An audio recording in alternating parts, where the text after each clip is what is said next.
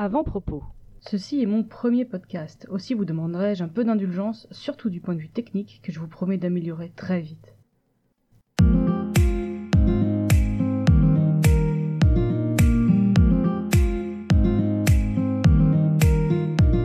Vous écoutez La main dans la main, un podcast qui vous emmène en tête à tête avec un enseignant.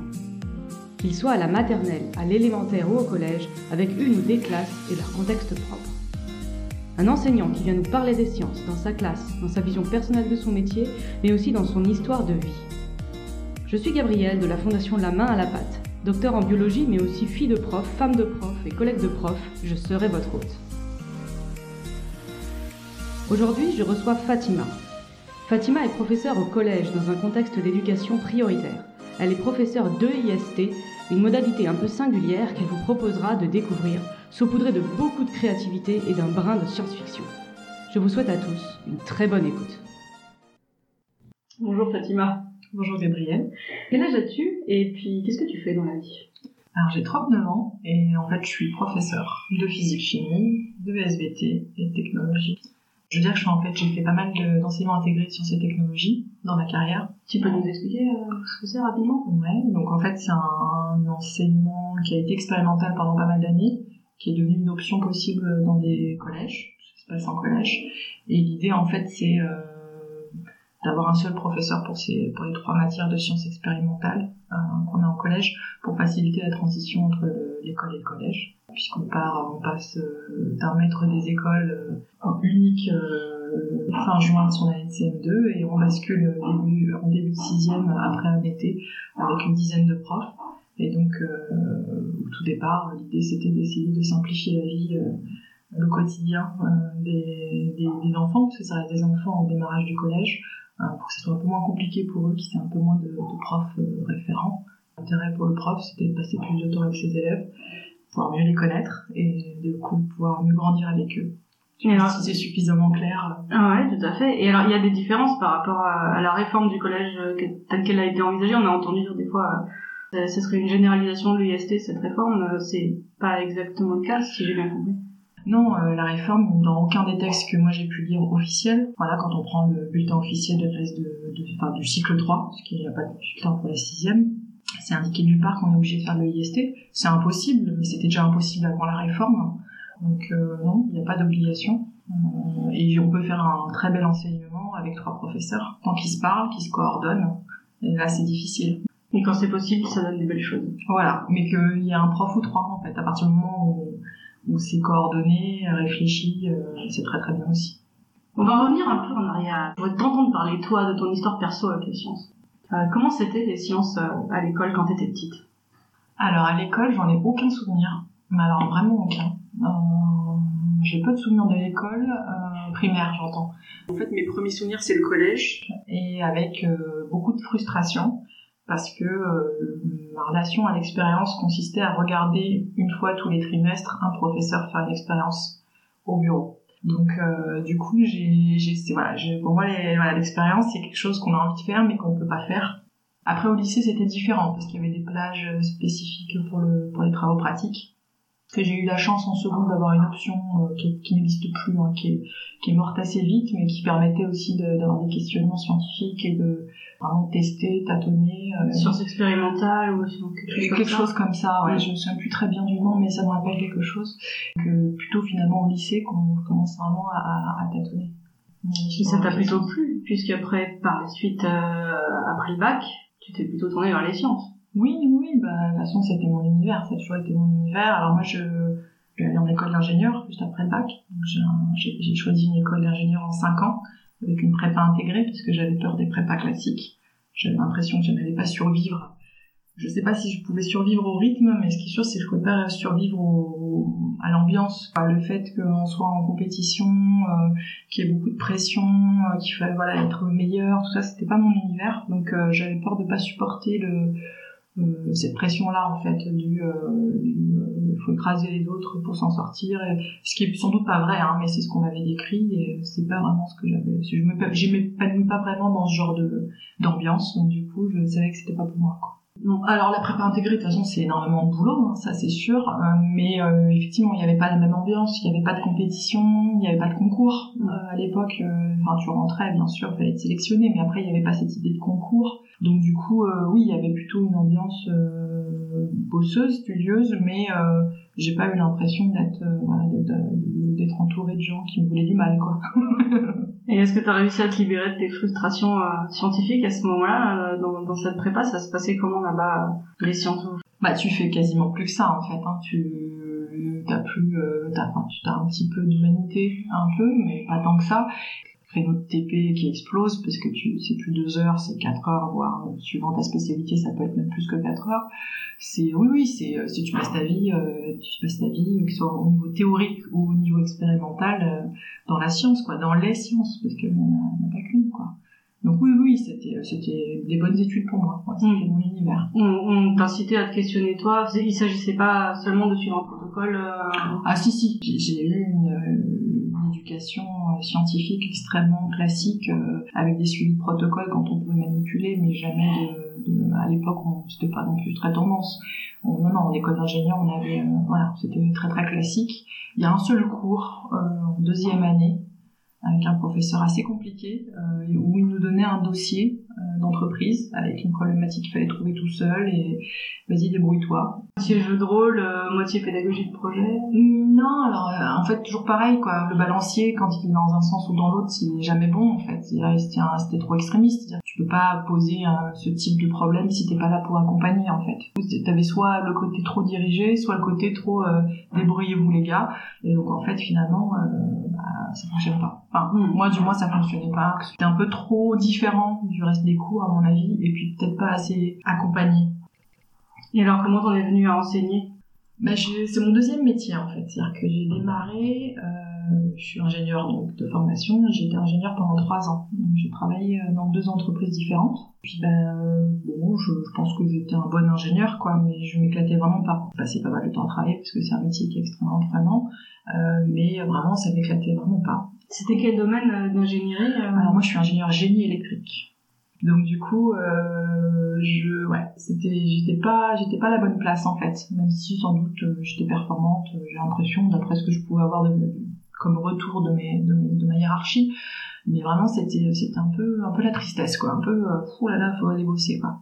Et, euh, et puis un jour j'ai décidé de prendre le temps de réfléchir justement, à me dire, euh, bah, est-ce que, voilà, est-ce que t'as en- envie de continuer à pas, pas vraiment aimer ton quotidien au travail ou est-ce que tu as envie de faire autre chose?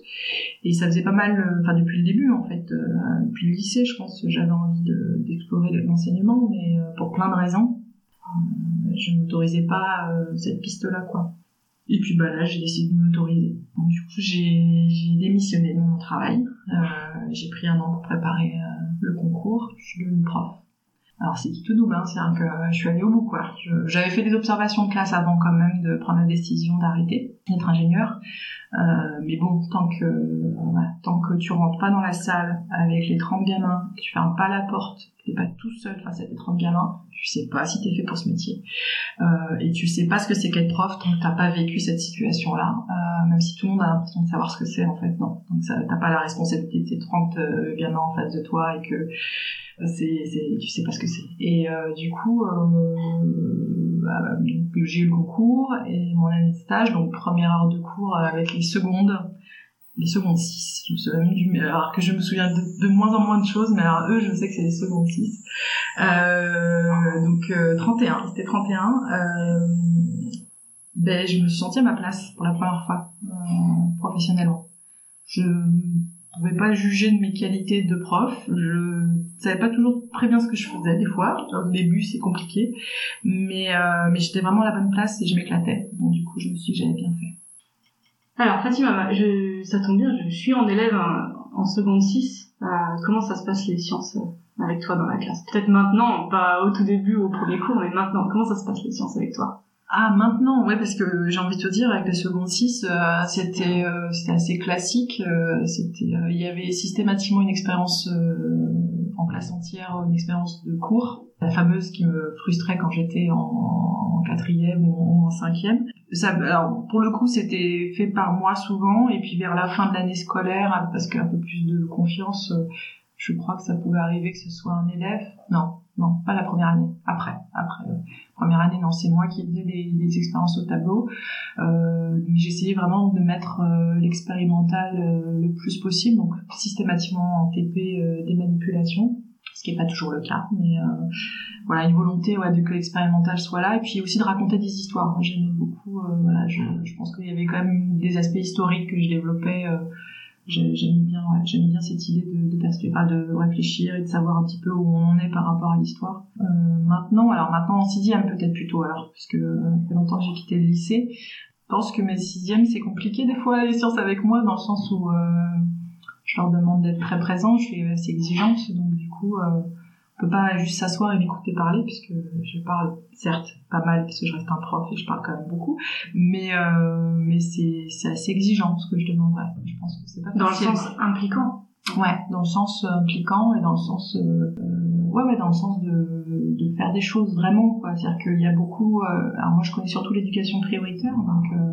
je vais parler que de ce que je connais et euh, c'est ma vision, hein, ça n'engage que moi, mais euh, on a beaucoup d'enfants et de familles en éducation prioritaire qui veulent la normalité. La normalité, c'est important parce qu'à la maison, il y a pas toujours facile, c'est pas toujours normal entre guillemets. Donc du coup, à l'école, on veut quelque chose de très traditionnel, de très normal, et donc on veut un cours limite magistral, voire euh, gentiment dialogué. Euh, et du coup, on a plein d'enfants qui ont l'impression que travailler, c'est recopier au tableau recopier sur son cahier ce qu'il y a au tableau. Et donc dès qu'on est dans autre chose que ça, c'est extrêmement compliqué pour les enfants, mais aussi pour le prof qui essaie de le mettre en œuvre. Est-ce que tu peux nous, décrire un peu euh, autrement Qu'est-ce que qu'est-ce que vous faites concrètement? Tu peux donner un exemple de projet et comment vous avez travaillé dessus euh? Tu, tu veux que je t'explique euh, une, séance Par exemple, comment ça peut démarrer une séance? Ouais. Bah déjà, il y, a un, y a un protocole de démarrage qui est particulier, qu'ils n'ont pas ailleurs en général, qui est euh, pensé pour la continuité avec l'école, euh, mais qui n'est pas que basé sur ce qui est fait en école primaire. Donc en fait, euh, on démarre déjà, ils ont des métiers, ils ont des responsabilités, donc ils ont un certain nombre de choses à faire au, au démarrage de la séance.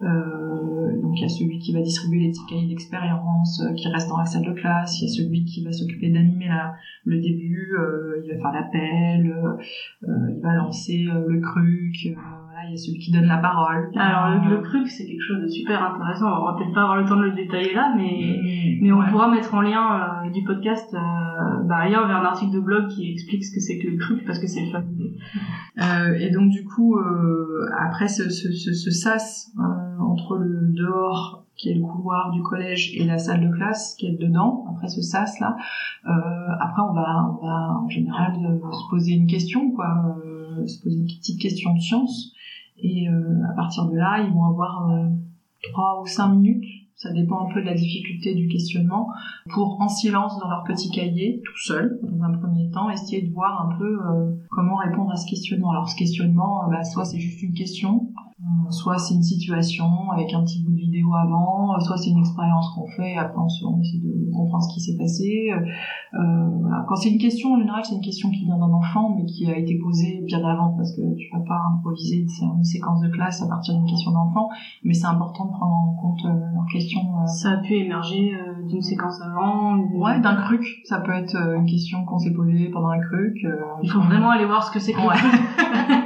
Ou alors parfois tu as des questions qui émergent euh, d'autres euh, disciplines avec d'autres gens, ça arrive? Ça malheureusement non, parce que les gamins sont très cloisonnés comme les profs en fait. Donc c'est assez rare.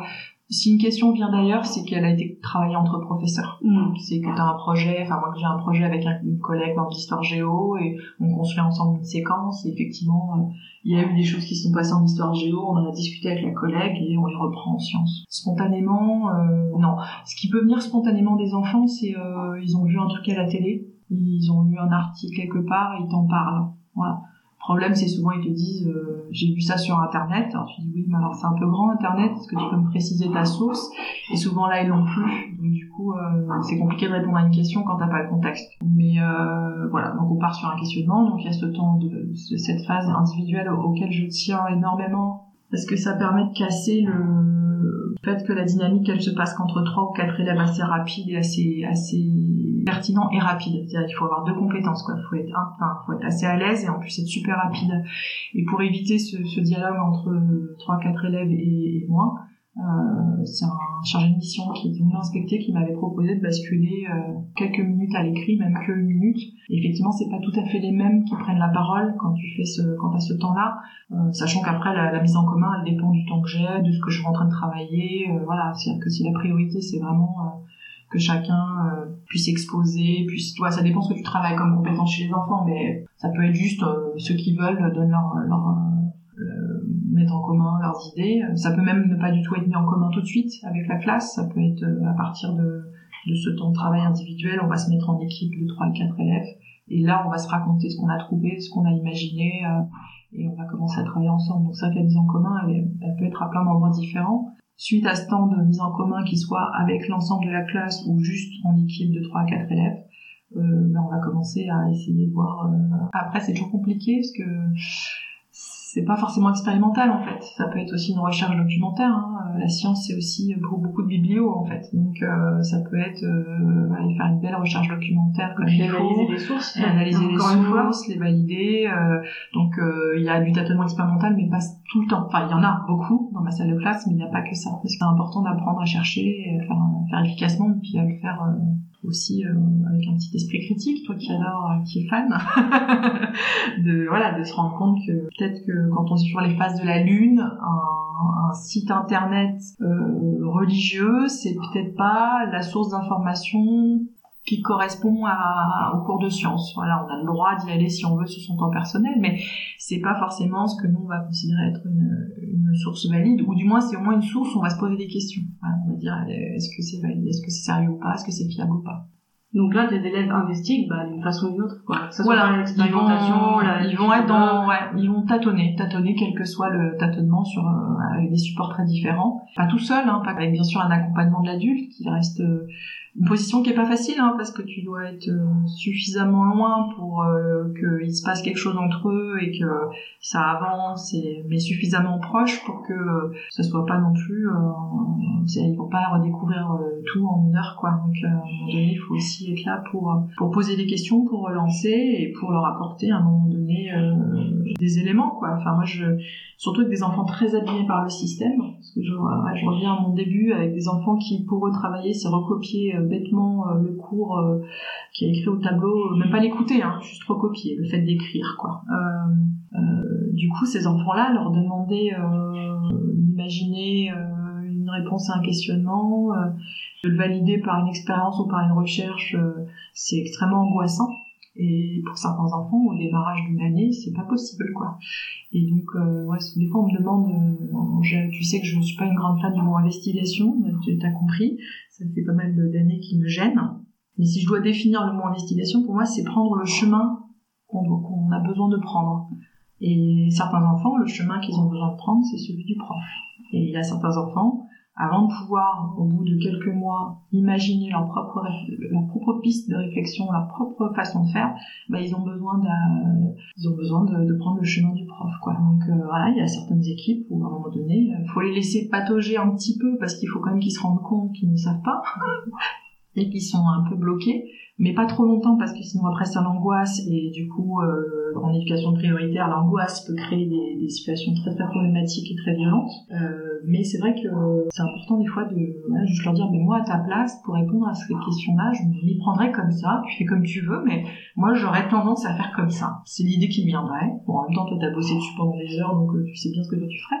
Mais euh, mais du coup ça fonctionne. Du coup ça permet de différencier aussi les parcours parce que le problème aussi du protocole hyper directif, c'est que quand tu es extrêmement à l'aise, c'est aussi assez gênant en fait. C'est-à-dire que finalement, euh, alors ça vient pas de moi cette image, mais je la trouve vraiment chouette. C'est euh, une formatrice à un moment donné qui, qui, parlait de la différenciation et qui disait euh, en fait, euh, marcher avec des béquilles quand t'as pied dans le plâtre, euh, ça, ça t'aide les béquilles. Mais quand tu marches, euh, t'as pas de souci. En fait, des béquilles, c'est gênant. Tu marches moins bien avec des béquilles que sans béquilles. Et, et voilà. Donc c'est pour ça que je trouve ça intéressant le fait de les laisser tâtonner, parce que certains en fait ont pas besoin de toi pour inventer des choses incroyables et redécouvrir des choses assez pointues même en sixième. Mais euh, certains qui ont besoin de toi. Et du coup, ça, voilà, ça permet ce, ce fonctionnement en petite équipe, ça te permet déjà d'avoir une autre relation groupe parce que tu n'es plus face à 30 petites personnes, mais tu es face à un certain nombre de petits groupes. Déjà, tu as moins d'entités à, à, à, en interaction avec moins d'entités. Mais aussi, ça te permet de, les aider à trouver le, bon chemin pour eux, pour, pour investiguer, comme tu dis, le questionnement sur lequel ils planchent. Donc toi, tu as un peu un rôle de guide, quelque part à distance pour ceux qui ont moins besoin de toi, plus proche pour ceux qui en ont besoin, et puis il certains que tu guides vers l'investigation en fait. Oui, après effectivement, à terme, de toute façon, t'as une progression qui va pas être la même suivant l'enfant. T'as des enfants qui tout de suite, euh, mais après c'est aussi parce qu'en sixième, t'as as des gamins qui viennent de plein d'endroits différents, enfin plein d'endroits, qui viennent d'un certain nombre d'écoles différentes. Donc t'as aussi euh, des gamins qui des fois sont pas forcément plus à l'aise au démarrage, mais qu'on fait plus de sciences en fait, alors que d'autres n'en ont pas fait. Il y a aussi ça qui joue dans le cours de sciences, qui joue peut-être moins dans le cours d'histoire géo ou de mathématiques, c'est que il y a aussi des enfants qui connaissent enfin qui ne connaissent que leur euh, tâtonnement euh, d'enfants à la maison avec leurs parents, euh, voilà. Et puis t'as ceux qui ont déjà reçu, enfin qui ont déjà travaillé ces questions en classe, quoi. Donc c'est quand même pas, ils ont pas la même culture entre guillemets de, de des sciences, enfin en sciences. Et du coup, oui, effectivement, effectivement, on, on, les guide.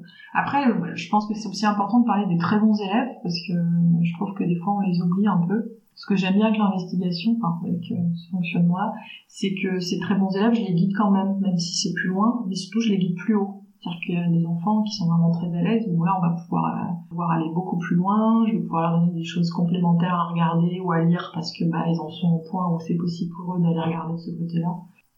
Ça m'amène la question hein, que du rapport de tes élèves à la science. Voilà, ils ont ce rapport qui découvre avec toi, mais quand ils arrivent, je suppose qu'ils sont pas vierges de science quelle image ils ont de la science? Quel est leur euh, rapport à ça?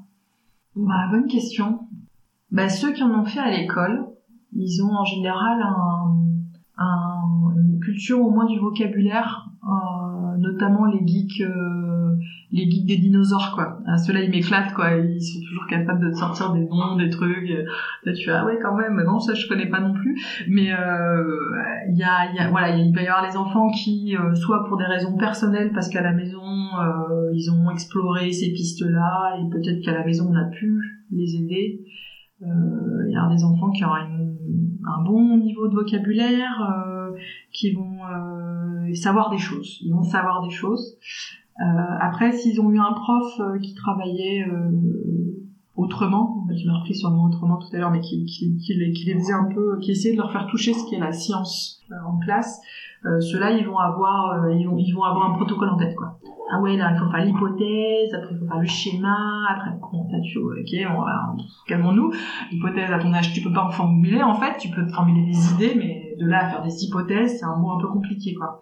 Euh, donc du coup, euh, ils vont avoir, certains vont avoir cette, cette culture là de, de, de, la, de, la, de la démarche euh, qui est plutôt une démarche scolaire finalement qu'une démarche scientifique. Après, et qui s'applique pas toujours, elle est pas toujours adaptée à tous les sujets. Tout à fait, non mais c'est pour ça que je, pense qu'elle est plus scolaire finalement que réellement en prise avec ce qu'est la science et la nature de la science. Mais euh, après, il y a, y a aussi des enfants qui ont, juste des idées euh, voilà, enfin, ils sont persuadés que la lune les suit. Ils ont raison. Moi aussi, je pensais longtemps petite que la lune me suivait. J'étais quelqu'un de très très important, donc la lune me suivait.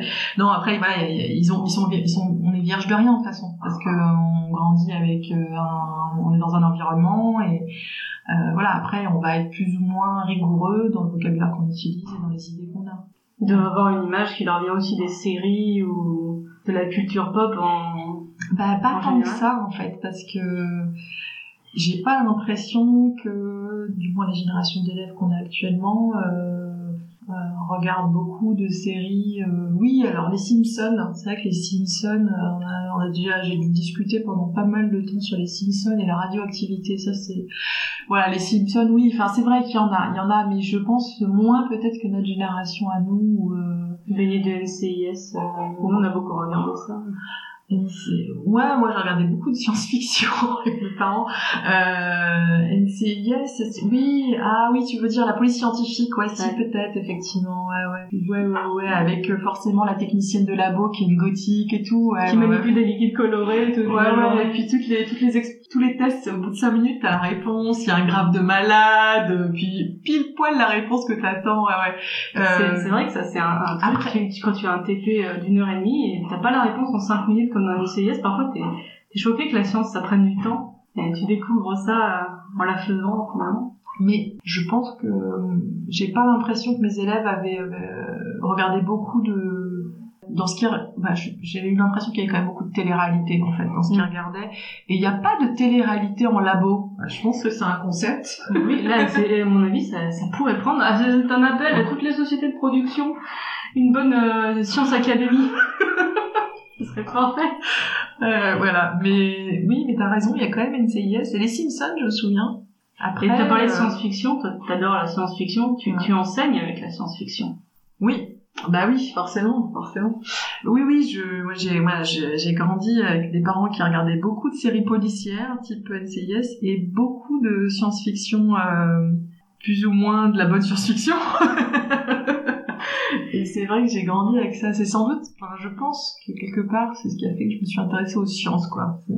quand même, quoi. Euh, et effectivement, alors toujours dans cette optique de, m'éclater au travail et pas juste de faire des trucs euh, parce qu'il faut manger.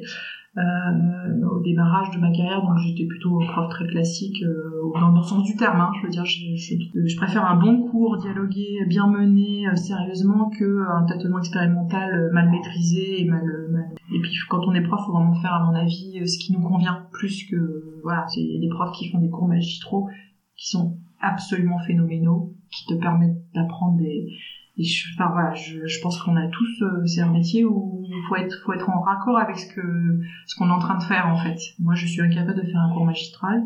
Je pense que tout le monde s'endort au bout de cinq minutes et euh, voilà, mais c'est euh, c'est chacun son truc. Et c'est vrai que du coup j'ai j'ai démarré bon, j'ai fait des petites choses en science-fiction, j'ai osé un ou deux trucs, mais pas trop. Mais après, un jour, j'ai rencontré Roland Lehoucq. Alors, dis-nous qui est Roland Lehoucq. Tout le monde, tout le monde ne connaît pas Roland. Non, tout le monde ne le connaît pas encore. Euh, donc, qui est astrophysicien au CEA, donc commissariat à l'énergie atomique et aux énergies alternatives. Euh, et donc, donc c'est un chercheur en étoiles. Euh, bon, c'est comme ça que je le présente à mes élèves, du coup, ça parle mieux aux gamins que, que juste euh, astrophysicien, ça, c'est un mot un peu compliqué pour des enfants de 10 ans, quoi. Euh, et effectivement, Roland, euh, Roland Lehoucq a enfin c'est son truc, hein, c'est euh, il utilise euh, la science-fiction euh, pour pour essayer de faire passer des notions scientifiques et même à des niveaux très élevés, hein, et avec, des étudiants en école d'ingé, il est capable de faire des cours incroyables à ah bah, partir de. au niveau prépa, je l'ai déjà entendu leur dire, sachant que Superman est capable de soulever une voiture de telle façon avec tel angle, calculer la pression atmosphérique du Krypton. Vous avez une heure. Vous avez une heure. ouais, ouais, ouais, ça m'étonne pas. Euh, et donc du coup, je l'ai rencontré et euh, j'ai eu la chance de, de, le rencontrer et de travailler avec lui. Euh, il y avait à l'époque aussi Jean-Marc Bonnet-Bidot, qui est aussi astrophysicien au CEA. Et c'est rigolo parce qu'actuellement, je travaille sur des choses que fait Jean-Marc. Donc au début, j'ai plutôt commencé avec Roland Lehoucq. Et puis là, je me rends compte que je suis en train de basculer dans l'histoire des sciences et que du coup, je m'intéresse à, ce que fait Jean-Marc Bonbido pas mal actuellement. Et du coup, euh, bah, ça m'a complètement... Euh, je me suis sentie très détendue. Je disais, bah, je le faisais de façon euh, ponctuelle, peu un peu cachée. Et puis là, d'un seul coup, j'avais la... Voilà, c'était, c'était possible. C'était possible. Et des gens très très très bien, très très calés se permettaient de le faire, donc moi aussi. Et donc du coup, j'ai, fait beaucoup, j'ai mis beaucoup de science-fiction en classe. Ça les motive, les élèves, euh, la science-fiction Ça dépend. Ça dépend. Euh, ça dépend. Il y a des gamins qui sont un peu geeks, alors ça leur parle tout de suite. Il y a ceux qui le sont moins, mais qui sont prêts à jouer le jeu. Et puis après, t'as euh, tout un tas de gamins. Au départ, ça, ils n'ont pas. Et puis, bah, c'est comme toujours. on réussit à les convaincre en faisant. J'avais démarré il y a une année, c'est une, classe de troisième. Hein, c'est toujours plus compliqué. Plus tu montes en voilà, plus c'est compliqué. Euh, les sixièmes sont beaucoup plus flexibles et souples et, créatifs et euh, prêts à plein de choses que des gamins de troisième, c'est sûr. Puis des gamins de troisième avec un fort, un fort, fort taux de décrocheur. Une classe très compliquée avec une histoire très compliquée sur trois ans. Et euh, donc je me suis dit, bah, je venais de, j'avais passé un an à travailler avec Roland Lehoucq et Jean-Marc Bonibido sur le projet Mars, il y a pas mal d'années maintenant. Euh, et euh, après, j'ai demandé à Roland, bah tiens, j'aimerais bien, euh, si tu veux bien, aide sur un... J'aurais faire une progression entière en science-fiction sur le niveau troisième.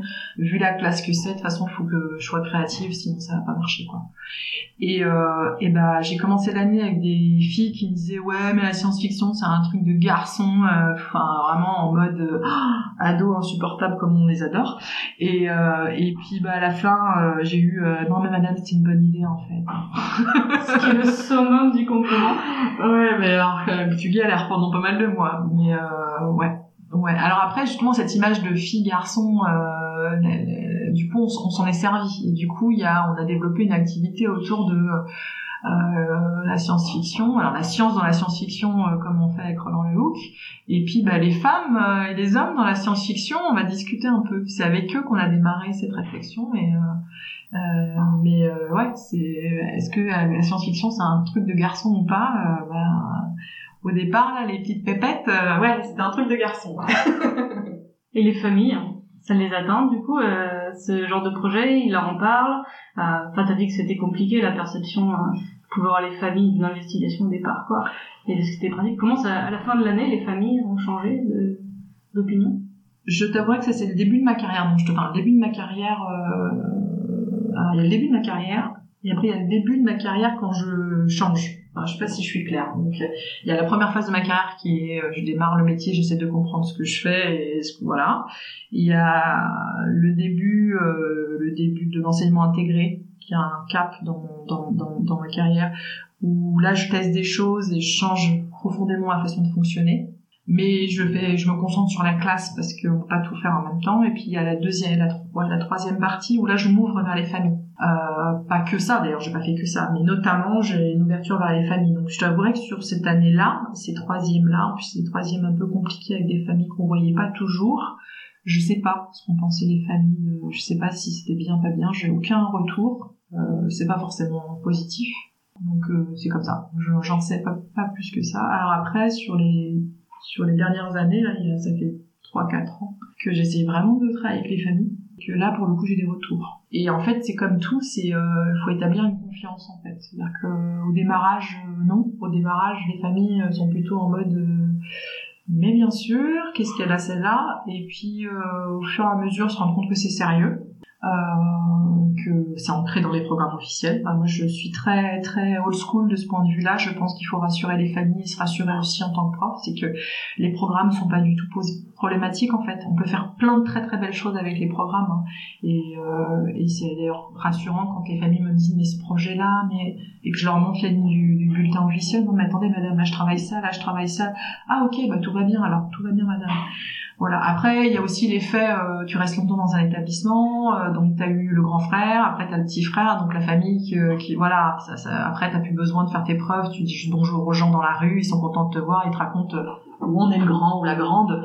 Voilà, mais c'est vrai qu'au démarrage, il y a besoin de, de prouver que, ce que mais je trouve ça en fait, je pense que le c'est une forme d'évaluation en fait, le retour des familles, et c'est important en fait de est-ce que ce que tu es en train de faire, ça, permet vraiment aux enfants d'apprendre, hein, parce qu'en le but c'est pas juste de les mettre en activité, c'est qu'à la fin ils retiennent des choses. Et donc euh, voilà, est-ce que juste, euh, ça suffit pas d'ailleurs de juste euh, une super situation de malade, c'est bien, mais après il faut vraiment vérifier que tu leur as permis d'apprendre. Et par rapport à tes collègues, on n'a pas encore parlé des collègues. Est-ce que tu travailles avec tes collègues? Ouh là là, les collègues ah, Pas de médisance sur euh, ce podcast, mais... Euh... Non, mais c'est en fait... Plutôt des histoires de collaboration que je pense, ça, ça t'arrive? Oui, oui, oui, oui, non, non, mais je, je dis oh les collègues parce que c'est un métier, en fait, on est, en... le système fait que tu es très seul, en fait. C'est-à-dire que tu peux vraiment euh, au quotidien être complètement seul avec euh, les élèves et euh, le système fait que tu peux tout à fait viable en fait. C'est viable de jamais parler à un de tes collègues. C'est pour ça que je dis du coup comme c'est viable de jamais parler à un de tes collègues, c'est pas facile d'aller parler à un de tes collègues en fait. C'est pour ça que je réagissais comme j'ai fait. Mais j'ai la chance d'avoir pu travailler avec des jeunes très très très très intéressants et euh, très pertinents. Donc oui, si si, j'ai pu. Euh, bah, ma première collaboration, elle date du début de l'enseignement intégré dans mon établissement, enfin dans mon ancien établissement, avec ma collègue documentaliste Emmanuel Rowe. C'était une rencontre professionnelle extrêmement importante euh, pour moi et pour elle, j'espère. Faire de la science, c'est aussi faire de la biblio, et que j'avais une prof euh, au CDI, donc au centre de, documentation et d'information du collège, donc à la bibliothèque, quoi. Euh, j'avais une prof qui était plutôt dynamique, qui avait plutôt envie de bosser et bosser avec les autres matières, et que c'est un peu punk quand t'es prof documentaliste de bosser avec le prof de sciences, parce que ça va de soi de travailler avec le français, ça va de soi de travailler avec l'histoire géo. Mais alors le prof de sciences, t'es vraiment un punk quand tu travailles avec un prof de sciences. Donc euh, du coup, euh, j'avais quelqu'un d'un peu punk en face de moi qui aussi, je pense, avait du mal à travailler avec d'autres profs. Donc du coup, euh, quand j'avais vu que j'étais prête à essayer, je pense qu'elle était aussi, il y avait aussi ça, il y a aussi la nécessité, quoi. T'as as besoin de travailler, t'as un prof qui veut bien, mais c'est prof de sciences. Et, euh, et du coup, euh, ouais, c'était chouette. J'ai appris à chercher en fait, grâce à elle. En fait, elle m'a appris à faire de la bonne recherche documentaire. Après, j'ai travaillé avec des profs d'histoire géo. Ça, c'est chouette, les profs d'histoire géo. Euh, les maths, ça a toujours été plus compliqué. Je sais pas pourquoi, mais ça a toujours été plus compliqué avec les mathématiques. Et si le PS, ah, j'ai des super séances de co-animation en EPS où tu t'entraînes comme un astronaute avec une super collègue, Marion Albert, si tu nous écoutes. euh, ouais, on a vraiment fait. Ouais. Parce que l'espace, c'est ça qui est chouette, c'est que l'espace est un. Parce que effectivement, tu, tu l'as dit, je suis un geek de la science-fiction, mais aussi de l'espace et la conquête spatiale et tout, tout, toutes les missions spatiales, c'est c'est hyper. Enfin, tu peux travailler toutes les matières, donc c'est vrai que si t'as en face des gens qui ont envie de travailler avec toi, c'est facile, quoi. Enfin, c'est facile. C'est pas facile de travailler avec l'autre, mais c'est des thématiques porteuses. Ouais, moi j'aurais adoré travailler sur ça au lycée. Ah, je pense que je suis tellement geek aussi que j'aurais accroché dans ta classe. Ouais, bah oui, forcément. J'ai une dernière question, Fatima. Euh, si tu pouvais partir dans le passé et puis t'adresser à toi-même quand t'as débuté, quand t'étais toute jeune enseignante, euh, qu'est-ce que t'aimerais te dire à toi-même? Ouh là Jeune enseignante? Euh, Peut-être me rassurer. Me rassurer en me disant que tu fais du bon boulot, même si t'es perdu, tu sais pas trop où tu vas et t'es sérieux quoi, t'es quelqu'un de sérieux et donc du coup tu ne remets pas tout en cause quoi, ne remets pas tout en doute, euh, fais-toi confiance je pense et puis euh, si tu sers à quelque chose, t'inquiète, tu sers à quelque chose. Tu le vois pas tout de suite, mais tu vas le voir, tu vas le voir, tu sers à quelque chose pas à tout le monde, pas tout le temps, mais il y a certains gamins à qui tu vas apporter des choses. Bah Fatima, merci. C'était formidable. Et euh, on va mettre dans les liens euh, sous le podcast ce qu'il faut pour aller voir euh, bah, des sources que tu as écrites, parce qu'il y en a qui sont disponibles pour tout le monde. Et puis des liens vers un peu plein de choses qu'on a abordées. Et merci beaucoup et à bientôt. À bientôt c'est la fin de ce podcast. Vous pouvez le retrouver sur iTunes, SoundCloud et YouTube. N'hésitez pas à vous abonner, à partager, mais surtout, restez curieux.